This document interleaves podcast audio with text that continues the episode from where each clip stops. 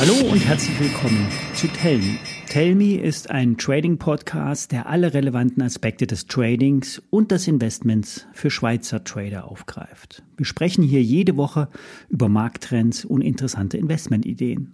Mein Name ist Thomas Kolb und ich begleite Sie zweimal die Woche in die Welt der Börse. Der Podcast ist ein Gemeinschaftsprojekt von Finanzen.ch und Flowbank. Flowbank ist eine Schweizer Bank mit einer Handelsumgebung für anspruchsvolle Trader und Finanzen.ch ist eine fundierte Quelle für Finanzmarktinformationen in der Schweiz. Bevor wir starten, vorab noch ein Risikohinweis. Alle nachfolgenden Informationen stellen keine Aufforderung zum Kauf oder Verkauf der betreffenden Werte dar. Bei den besprochenen Wertschriften handelt es sich um sehr volatile Anlagemöglichkeiten mit hohem Risiko. Dies ist keine Anlageberatung und sie handeln immer auf eigenes Risiko.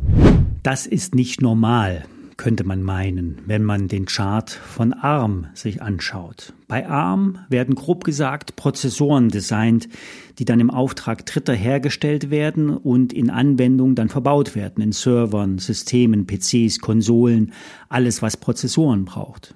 Und die Aktie stieg zuletzt von 75 auf 150 Dollar in drei Handelstagen an.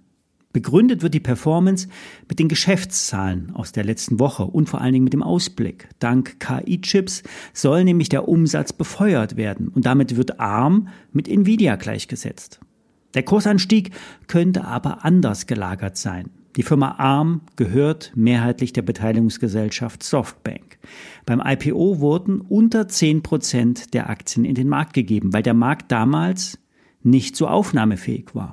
Ursprünglich wollte auch mal Nvidia bei ARM einsteigen, nur die Wettbewerbsbehörden hatten vor ein paar Jahren etwas dagegen.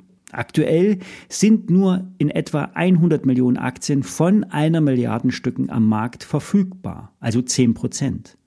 Der Free Float, die frei handelbaren Stücke an der Börse, beträgt aber nur 5 Prozent der Aktien. Und von den grob 100 Millionen Stücken sind ungefähr 10 Prozent geschortet. So zeigen es die Optionsregister. Im Optionsmarkt ist es nämlich relativ transparent, was für Positionen am Markt sind, long oder short. Nur weiß man nicht, wer die Position hat. Wann geliefert werden muss, ist auch bekannt. Wann sich wer eindeckt, ist immer die große Frage. Die Relle ist also nach Meinung von Tradern nicht fundamental begründet, sondern mit einem Short Squeeze, der unbeabsichtigt durch die geringe Stückzahl am Markt ausgelöst wurde. Und das kann sich ändern. Wenn ab März, Mitte März wieder mehr Aktien verfügbar sind, dann laufen nämlich Sperrfristen ab und einige Investoren durften sich nämlich im Vorfeld am ARM IPO beteiligen. Und nun könnte es verlockend sein, Aktien zu geben, die in wenigen Tagen sich verdoppelt haben. Vor allen Dingen wissen die Insider, ob die Bewertung in der Aktie fundamental begründbar ist. Ich sage nur KGV 80. Welche irrationalen Bewegungen eine Aktie machen kann, zeigte sich 2008 vor der Finanzkrise. Damals waren extrem wenige Volkswagen-Aktien am Markt verfügbar. Porsche hielt über komplexe Optionsstrukturen sehr viele VW-Aktien und Shortseller mussten sich eindecken. Die Aktie stieg binnen weniger Tage von 200 auf 1000 Euro. Die deutsche Börse hat damals nicht eingegriffen, weil nach Meinung der Marktplatzbetreiber der Preis zwischen Angebot und Nachfrage entsteht. Wie hoch der Preis ist und ob er gerechtfertigt ist, entscheidet nur der Markt, nicht die Börse.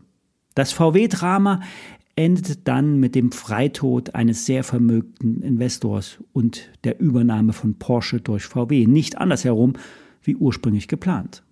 Und was sagt uns das?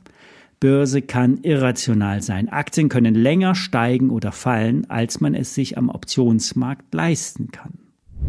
Bevor wir weitermachen, kommen wir noch einmal zu unserem Partner Flowbank. Bei der Schweizer Flowbank handeln Sie zu attraktiven Konditionen und profitieren vom Swiss Banking. Alle Konten sind durch die Einlagensicherung von bis zu 100.000 Schweizer Franken abgesichert. Flowbank bietet innovative Tools für anspruchsvolle Trader und über die App lässt sich das Konto bequem von überall erreichen. Wer sich das genauer anschauen will, geht auf den Link in den Show Notes.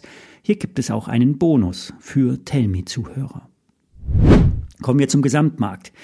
Der SMI ist noch in der Range zwischen 11.100 und 11.300 Punkten. Entscheidend werden die Inflationsraten sein. Während die Teuerung in der Schweiz zuletzt rückläufig ist, werden aktuelle Zahlen aus den USA erwartet. Ökonomen sehen den möglichen Preisrückgang im Zusammenhang mit der schwachen Exportindustrie. Chinas Wirtschaftswachstum fällt gering aus. Die europäischen Unternehmen exportieren sehr viel nach China und die Flaute könnte sich bald in der Konjunktur spiegeln. An der Börse wird zwar immer noch die KI-Fantasie gespielt. Treiber der aktuellen Rallye sind die Big Seven, außer Tesla. Charttechnisch sind die 5000 Punkte im S&P 500 wichtig. Werden diese wieder nach unten unterschritten, wird auch der Schweizer Markt weiter konsolidieren. Auch wenn die Binnenkonjunktur in der Schweiz mit dem Bau und dem Tourismus stabil bleibt. Die Exporte sind gesamtwirtschaftlich aber entscheidender. Wir erwarten eine Konsolidierung am Markt. Aus rein saisonalen Gesichtspunkten geht es vor April nicht nach oben. Doch in diesem Jahr hat die Statistik noch nicht recht gehabt. Soweit für heute. Ich melde mich am Donnerstag wieder. Viele Grüße.